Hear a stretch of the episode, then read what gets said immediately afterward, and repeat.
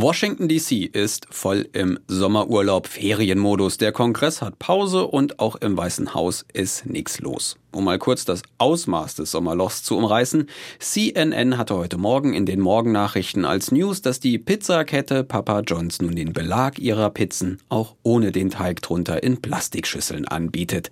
It's that kind of News Day. Wir nehmen die etwas ruhigere Zeit hier mal zum Anlass drüber zu sprechen, wie und wo ein US-Präsident denn eigentlich Urlaub macht.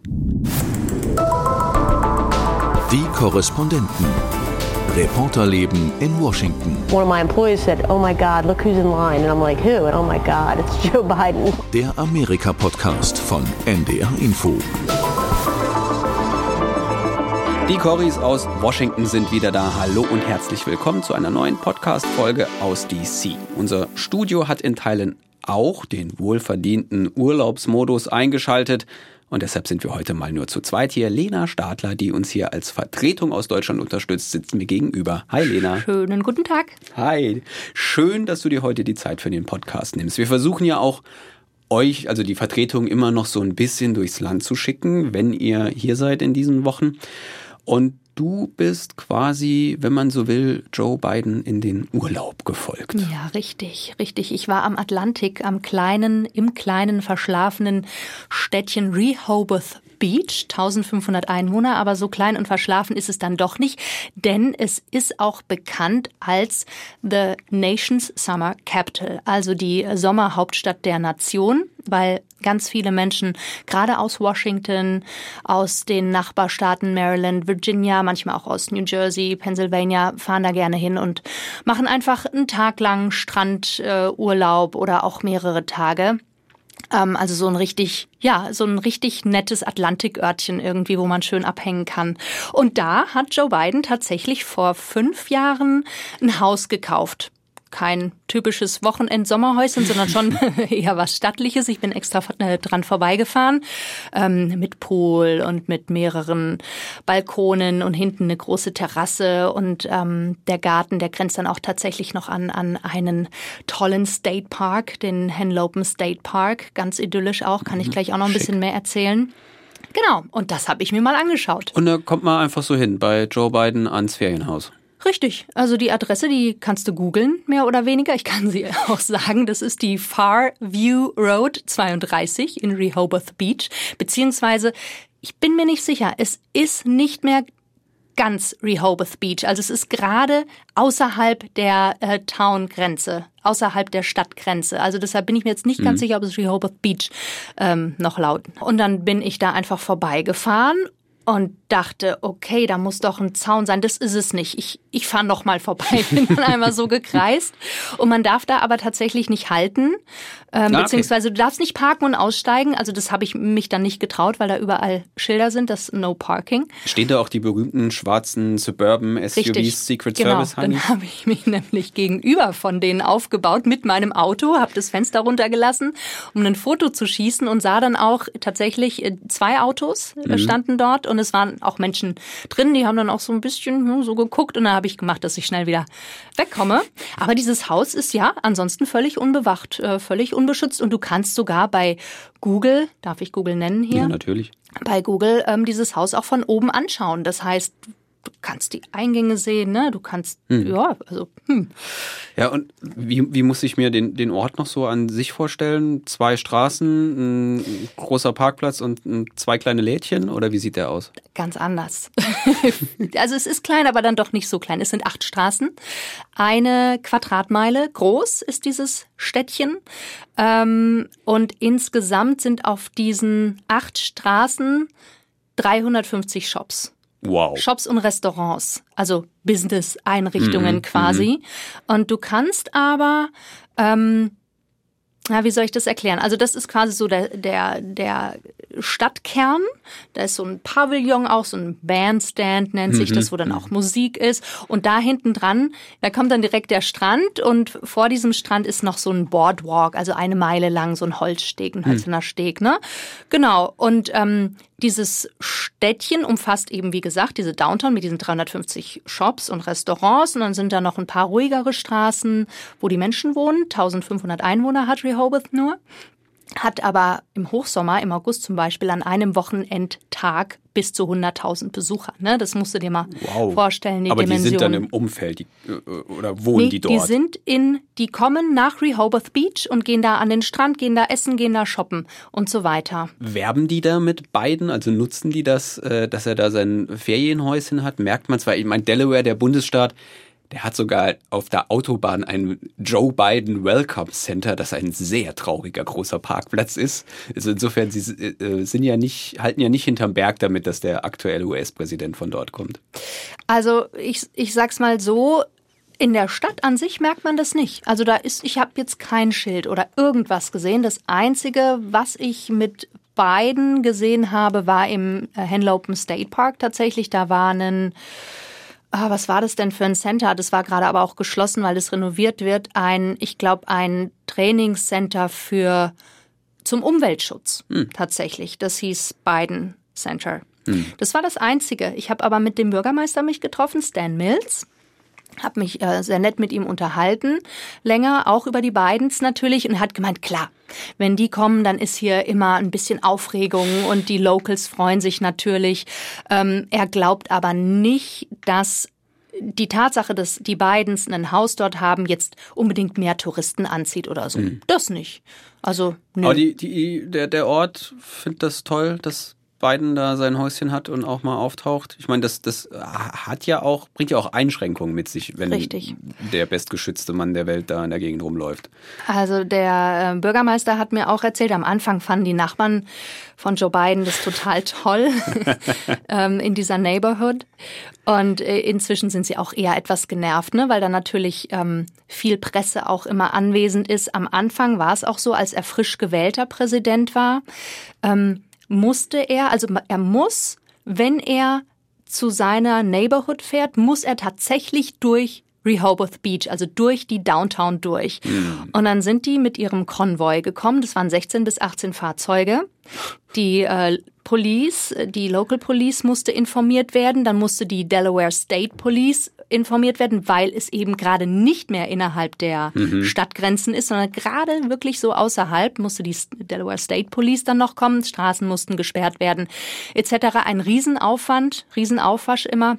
Und eben auch immer diese Medienbegleitung, ne? diese riesen, ähm, ja, diese ja, ganzen... Halt ein ganzer Zirkus, der da mitreißt. Genau. Wenn sich das zumindest am Anfang anguckt, was macht er. Genau, und ja. das war aber, das muss wohl auch ziemlich schlimm gewesen sein ähm, während des Wahlkampfes. Also bevor mhm. er Präsident war, da war wohl der Medienrummel enorm. Das hat mir dann eine Frau erzählt, die habe ich angesprochen, eine Rentnerin, die wohnt jetzt, glaube ich, seit Oktober dort, hatte aber schon zehn Jahre lang ihr Häuschen dort und hat jetzt aber, ist jetzt im Ruhestand, wohnt jetzt ganz da. Und die habe ich gefragt, wie ist das denn so, ne, ähm, bei euch, die ihr hier wohnt, seid ihr denn genervt?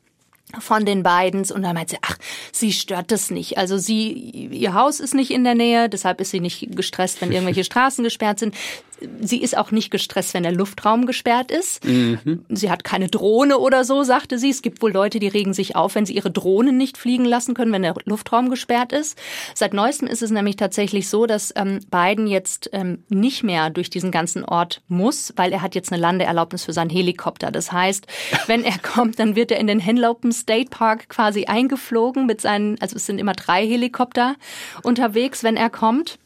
Und dann landen die im Henlopen State Park und dann ist es nicht mehr weit zu seinem Haus. Also dieser Park ist ja direkt an seinem Backyard ah, angrenzend. Quasi. Luxusprobleme. Ja, und, und ähm, der Bürgermeister hat mir aber auch erzählt, er hat so ein bisschen den Eindruck, dass die beiden so ein bisschen ausgebremst worden sind. Ne? Die waren früher sehr, sehr oft in der Stadt zu sehen. Es gibt einen Buchladen, ähm, Browse About Books, glaube ich, heißt ja. der. Da geht er wohl super gerne hin ähm, und ist auch gern mal was essen gegangen.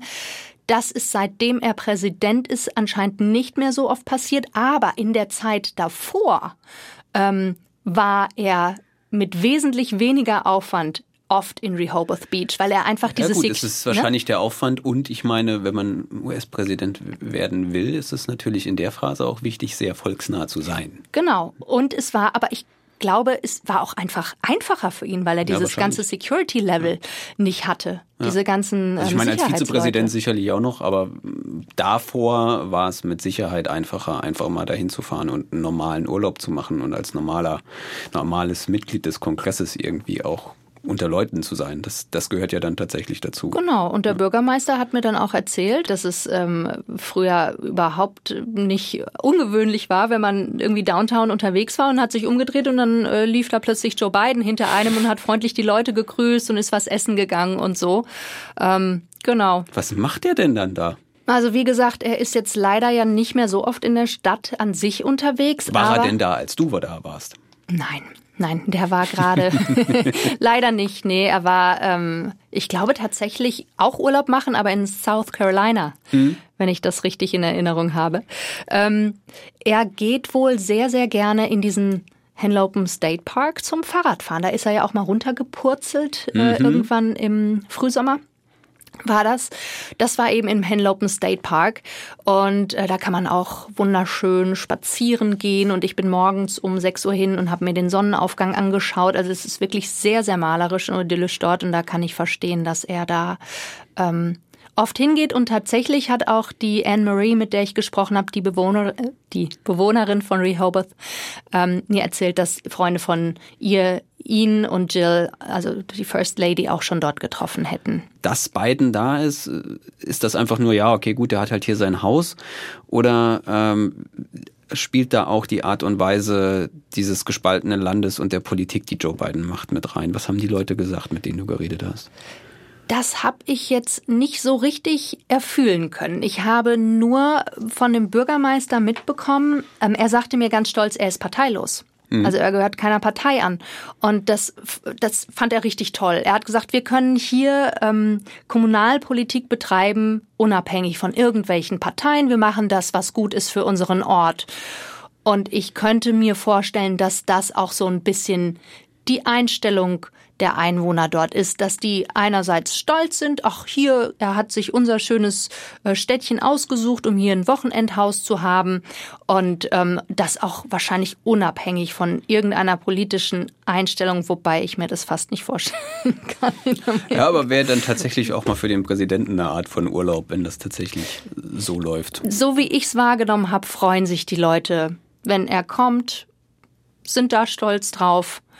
Ähm, unabhängig jetzt von der politischen Gesinnung. Aber wie gesagt, so tief in die Materie bin hm. ich jetzt nicht reingegangen.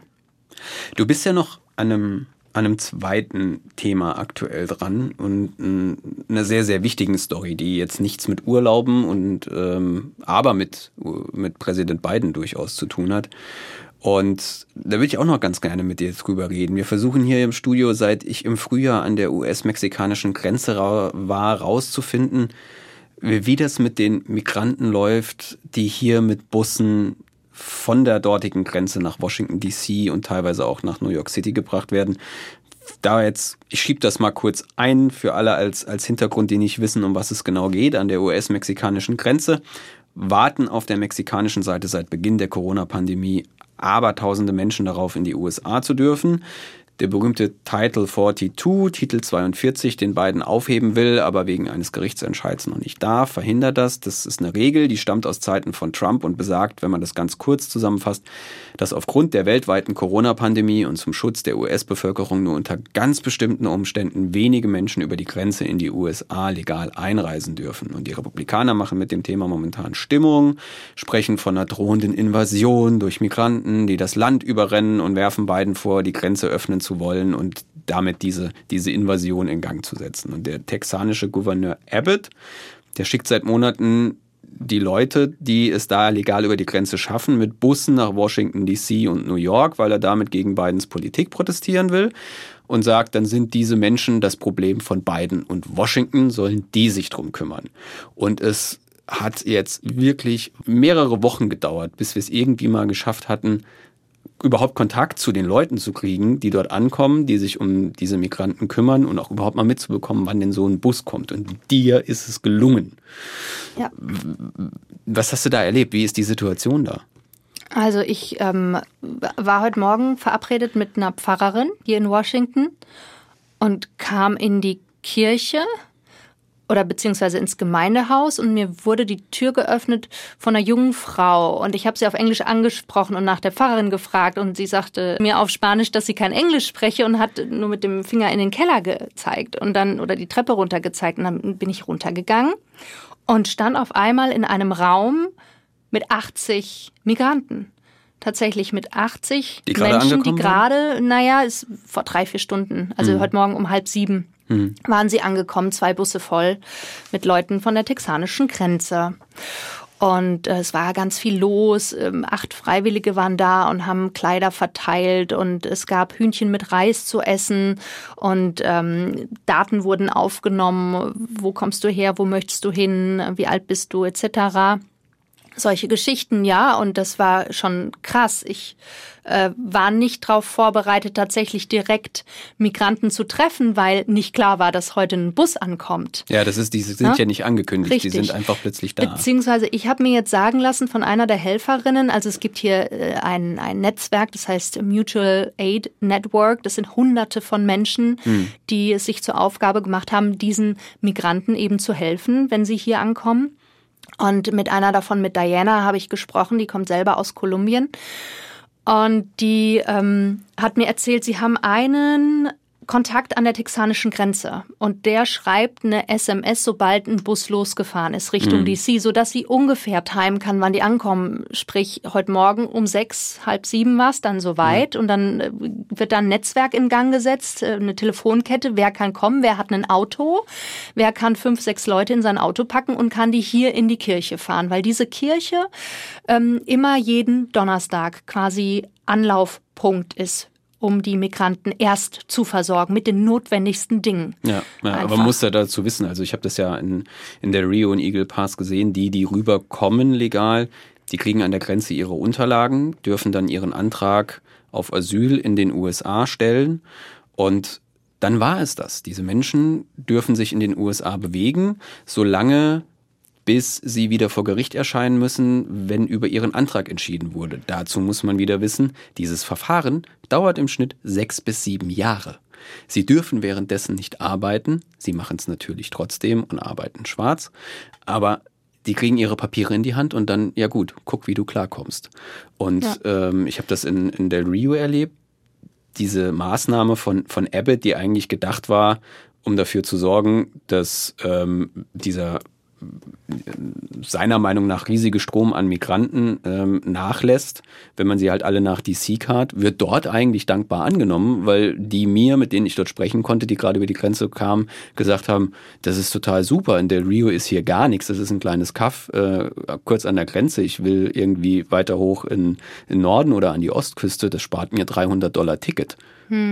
Ja, ja. Das, äh, die waren auch alle, sie sahen alle sehr, sehr müde aus, aber sie waren erleichtert. Und ich habe mit äh, einem jungen Mann aus ähm, Kolumbien gesprochen, 30 Jahre alt, Alejandro. Und der erzählte mir, er war jetzt eineinhalb Monate tatsächlich unterwegs, mehrere Länder durchquert, bis er dann eben vor einigen Tagen dann jetzt in Texas ankam und dann, äh, ich glaube, am selben Tag oder am Tag drauf den Bus bestiegen hat. Und er war so erleichtert, in diesem Bus nach DC zu, zu sitzen. Er konnte schlafen, er konnte seine, wie hat er es gesagt, also seine, seine Seele ist zur Ruhe gekommen. Er musste nicht die ganze Zeit nachdenken und überlegen, sondern er wusste, er ist jetzt auf dem Weg nach DC und er hat auch den Vorteil, sein Bruder lebt in Tennessee, so dass er jetzt tatsächlich Er heute Abend sich auch unter. schon Genau, dass er sich heute Abend jetzt schon wieder auf den Weg machen kann nach Tennessee und dann hat hoffentlich seine lange, lange Reise bald ein gutes Ende. Also wir wollten ja auch zu diesem Thema äh, was machen, weil die Bürgermeisterin hier von Washington DC vor, ich glaube, zwei Wochen war es, ist, ist es jetzt her, ähm, tatsächlich dann darauf reagiert hat und gesagt hat, okay, es werden mittlerweile zu viele Busse, wir kommen damit nicht mehr klar, ähm, wir kriegen die Leute nicht mehr untergebracht und ähm, es, es wird kritisch. Was, was haben dir die äh, Menschen da erzählt, die sich da in der Kirche drum kümmern? Wie gucken die da drauf? Ja, also die Bürgermeisterin hat um Hilfe, um staatliche Hilfe tatsächlich gebeten, weil DC ja kein eigener Bundesstaat ist und deshalb hat sie die National Guard angefragt. Das wurde von vielen in der Hilfs oder in den Hilfsorganisationen als wahrgenommen als hier wird nach militärischer Hilfe gefragt. Das brauchen wir nicht. Also dem, dem standen die ablehnend gegenüber und ähm, ihre Anfrage ist ja auch abgelehnt worden mittlerweile. Sie sagen, wir kommen hier schon ganz gut zurecht, wir haben uns super gut organisiert, was uns helfen würde, wäre aber einfach Geld. Wir bräuchten einfach staatliche Unterstützung. Es gibt eine staatliche Unterstützung für genau eine Hilfsorganisation hier, SAMU heißen die, die kriegen Gelder die Mutual Aid, die aber weitaus größer ist und weitaus viel äh, und viel mehr Menschen ähm, beschäftigt oder ähm, Menschen, die da engagiert sind, die kriegen bislang keine Gelder, die sind rein auf Spenden angewiesen. Hm. Das, ja, die Leute, ich, ich möchte noch einmal ganz kurz zurück zu dieser Busfahrt von Texas nach, ähm, nach DC jetzt, die dürfen da zum Teil, durften die da jetzt gar nichts essen oder die hatten zum Teil auch keine Getränke mit an Bord. Und eine Geschichte, die ich jetzt besonders traurig fand, den Eltern eines kleinen Babys war die, das Milchpulver abgenommen worden, sodass dieses Baby jetzt in diesem Bus saß, stundenlang und, und nichts zu trinken hatte. Hm. Und jetzt als allererstes eine Freiwillige zum Walmart geschickt wurde um die Ecke, kauf bitte Milchpulver, dass dieses Baby was zu trinken bekommt. Und dann kommen diese Menschen halt hier an und es steht niemand vom Staat bereit, niemand aus der Stadt, niemand offizielles, das ist alles reine Freiwilligenarbeit und das fand ich so wahnsinnig oder finde ich so wahnsinnig beeindruckend, was diese Menschen da leisten. Wann läuft dein Bericht dazu? Wann machst du es fertig? Wir müssen mal schauen, weil die äh, Kolleginnen in New York am Thema auch dran sind. Du hast es ja vorhin auch erwähnt. Ne? Es werden auch Busse nach New York geschickt, nicht ganz so viele wie nach DC. Ähm, genau, da müssen wir uns mal abstimmen, dass wir da nächste Woche also spätestens nächste Woche genau. auf hoffentlich allen ARD-Wellen zu hören, deine Reportage zu den Migranten, die hier bussenweise in DC ankommen. Lena, ich danke dir für deine Zeit. Sehr und, gerne. Äh, deine Erzählung. Ich bin gespannt auf den Bericht, äh, sowohl über den Urlaubsort von Joe Biden als auch sein großes Problem, das mittlerweile vor seiner Haustür stattfindet.